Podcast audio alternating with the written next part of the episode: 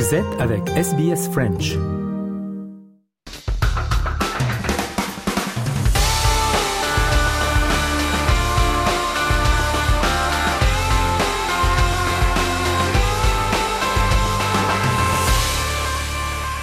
Journal des sports en ce samedi. On commence avec eh bien la Ligue 1, les matchs de la neuvième journée qui se dérouleront à partir d'aujourd'hui.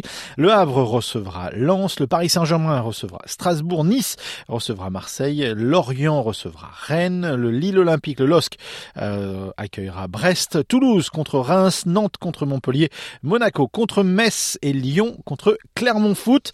Au classement, les Monégasques sont en tête avec 17 euh, points devant Nice deuxième, Paris Saint-Germain troisième, Brest et et Reims est cinquième. À noter que Marseille est sixième et en bas de classement, Lorient est 16e, 17e place pour Lyon et 18e euh, lanterne rouge de ce championnat français, Clermont Foot avec deux petits points. Un match euh, amical s'est déroulé cette semaine euh, à, Lille, un match entre le Sénégal et le Cameroun, victoire du Sénégal 1 à 0. On écoute le buteur, la star du Sénégal, Sadio Mané. Je pense que ça a été une belle rencontre ce soir. Aussi, on a dominer le match du début jusqu'à la fin. Il faut reconnaître, même si les 10 premiers ou 15 premières minutes, on a eu du mal, c'est normal parce qu'on on avait en face de nous une belle équipe camerounaise. Mais dans l'ensemble, je pense qu'on méritait de gagner parce qu'on s'est créé beaucoup, pas mal d'occasions. D'abord, je pense que c'est un bon test. On fera face encore, une fois encore à la canne. Maintenant, on va essayer d'aller euh, regarder, euh, de bien observer le match. Et ce qu'on a bien fait, ce qu'on a moins bien fait, essayer de rectifier quelques détails. Et je pense que aussi, ça sera un match, un autre différents matchs, mais c'est tout à fait normal. Parce que toutes les deux équipes euh, vont être euh, bien préparées et je pense que. J'espère qu'on va gagner encore. Sadio Mané au micro de, de, RFI. Allez, on a beaucoup parlé de rugby dernièrement. C'était la coupe du, c'est la coupe du monde en ce moment. C'est pas c'était, euh, c'est la coupe du monde. C'est pas parce que la France a perdu que les, la, coupe du monde s'arrête. Hein. Donc c'est la coupe du monde en ce moment en France. Et eh bien en marge de cette coupe du monde se déroule également eh bien une épreuve, une épreuve de rugby en fauteuil. Coup de projecteur sur ce sport. Il sera un sport olympique à Paris avec Cédric Nanquin, il est membre de l'équipe de France. C'est un mélange de différents sports. En fait, euh, pour faire euh, court, hein, mais ça a été inventé dans les années 70 par d'anciens hockeyeurs et footballeurs américains qui se sont blessés, qui sont devenus tétraplégiques. Et ils ont voulu retrouver un sport de contact. Et ils ont appelé d'abord ce sport ben, Murder Ball. Et euh, donc du coup, ça annonce un peu la couleur. Et c'est vrai que oui, voilà, quoi, ils ont pris des, des, règles un peu partout. Et après, il y a pas mal de règles de temps pour dynamiser le jeu. Mais euh, je pense que ce qui est super intéressant, c'est quand on comprend ben, la dynamique des différents handicaps et qu'on on voit le jeu, on voit la stratégie qui est mise en place. Et euh, quand, quand on commence à comprendre tout ça, on voit autre que le choc en fait qui est impressionnant. On voit que tout est calculé et que pratiquement ouais, c'est une partition qu'on qu'on joue quoi. Et puis deux particularités supplémentaires. D'abord, c'est mixte et on peut y jouer jusqu'à très tard. c'est vrai que c'est un des rares sports euh, mixtes, en tout cas en collectif. Nous, en France, c'est vrai qu'on n'a pas encore de femmes en équipe de France, euh, dans le vivier de l'équipe de France, mais euh, j'espère pour bientôt en tout cas, et que, et que ça va arriver vite en tout cas. Mais c'est vrai qu'on voit qu'il y a des grosses nations comme l'Australie qui ont, à des moments donnés, sur des certains tournois, ils sont à quatre femmes. Donc euh, on voit que ça se féminise euh, beaucoup et que c'est tout le monde joue la mixité de ce sport. Le fait qu'il y ait beaucoup de contacts, que lorsqu'on marque un essai, euh, parfois on se retrouve avec un fauteuil renversé, on se dit que bah, c'est pas du tout l'image qu'on a d'habitude des sportifs en situation de handicap. Là, il y a du vrai contact. Il faut pas avoir peur, quoi. Bah, c'est sûr que ça peut faire peur, surtout par rapport au bruit. Après, clairement, c'est vrai que ça arrive de chuter. Euh, on tombe à des moments donnés, mais généralement, on se fait pas trop mal, ça va. Mais c'est vrai que ça, impressionne beaucoup parce que ben, quand on voit ça, c'est vraiment pas ce qu'on attend. Quand on se dit, ouais, euh, des personnes handicapées, bon, ça va être, euh, ça va pas être intéressant ou ça va pas être vraiment, on va pas s'y retrouver.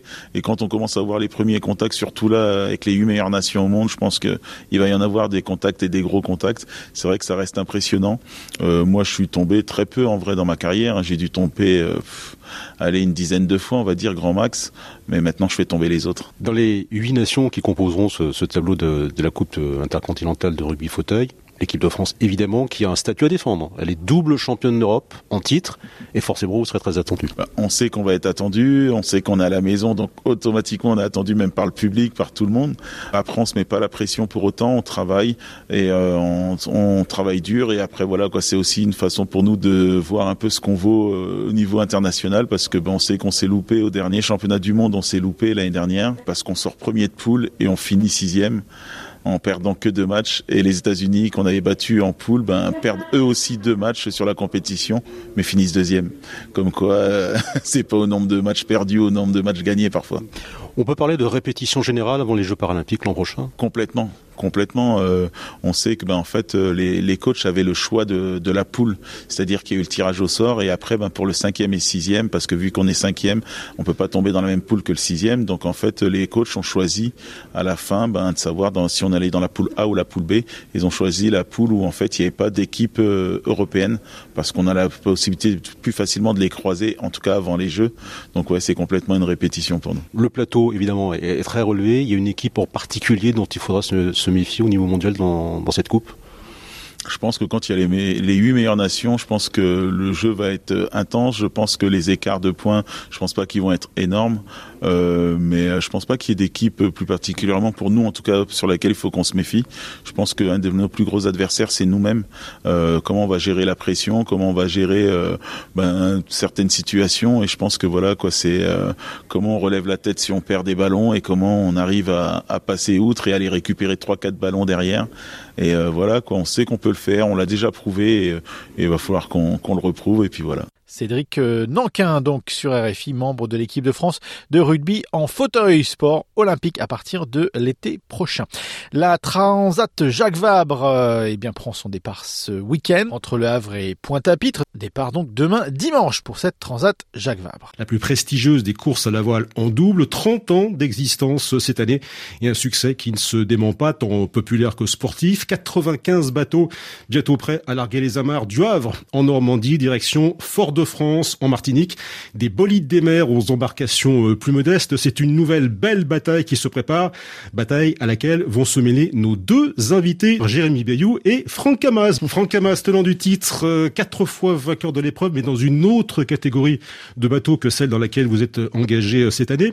Vous passez en effet des, des multicoques à un monocoque. Ça s'appelle un IMOCA. Alors, pour ceux qui ne connaissent pas bien, c'est un bateau qui fait 60 pieds, c'est-à-dire 18 mètres environ. C'est la catégorie habituelle de Jérémy Bayou, vainqueur de la Transat en 2011. Votre bateau s'appelle Charles II et vous avez annoncé euh, la constitution de ce binôme en février dernier, un duo formé, j'allais dire, assez euh, naturellement, euh, Jérémy, parce que Franck Camas a été, il est vrai, impliqué euh, très tôt dans la conception et, le design du bateau. Ouais, bah c'est sûr que l'idée avec notre idée avec Charles, c'est de travailler dans la continuité. Donc on a eu la chance après le, le, dernier Vendée Globe de pouvoir construire un deuxième bateau sur l'expérience du premier et de pouvoir impliquer toute une équipe de design, le Charles Selling Team, tout le bureau d'études du Charles Selling Team, l'architecte Sam Manuard et Franck dès le début euh, de la conception.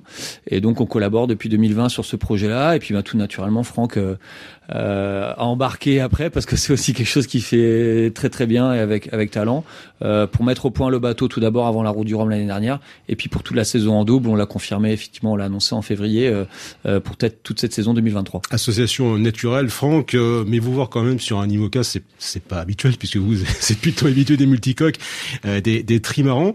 Qu'est-ce qui vous séduit euh, chez, euh, dans le projet euh, avec Jérémy Bayou? Bah déjà, le projet avec Jérémy, avec Charal, c'est un projet gagnant avec l'ambition de gagner cette Transat Jacques Vabre. C'est vrai que je l'ai gagné quatre fois, mais donc j'espère la gagner encore une fois avec avec Jérémy. Je découvre la classe IMOCA. La classe IMOCA, c'est les bateaux du Vendée Globe. C'est une classe extrêmement dynamique avec une quinzaine de bateaux neufs en quatre ans. Il n'y a aucune classe de course au large avec cette euh, activité euh, dans le monde et, euh, et d'en faire partie, ça permet d'avoir des réflexions très poussées quant à la technique, d'avoir une concurrence exacerbée lorsqu'on est sur l'eau et c'est ce que je recherche et c'est ce qu'on recherche tous quand on fait de la compétition. La Transat Jacques Vabre, le 29 octobre donc, départ 13h05 heure française et c'est parti pour 15 jours. On vous souhaite évidemment bonne chance à bord de Charles II. Merci beaucoup. Merci. Voilà tout pour le sport. Vous écoutez le français et vous êtes sur Radio SBS.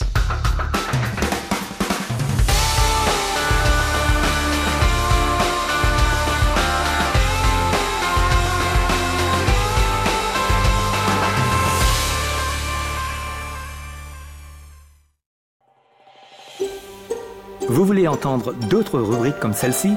Écoutez-les sur Apple Podcasts, Google Podcasts, Spotify ou n'importe où où vous obtenez vos podcasts.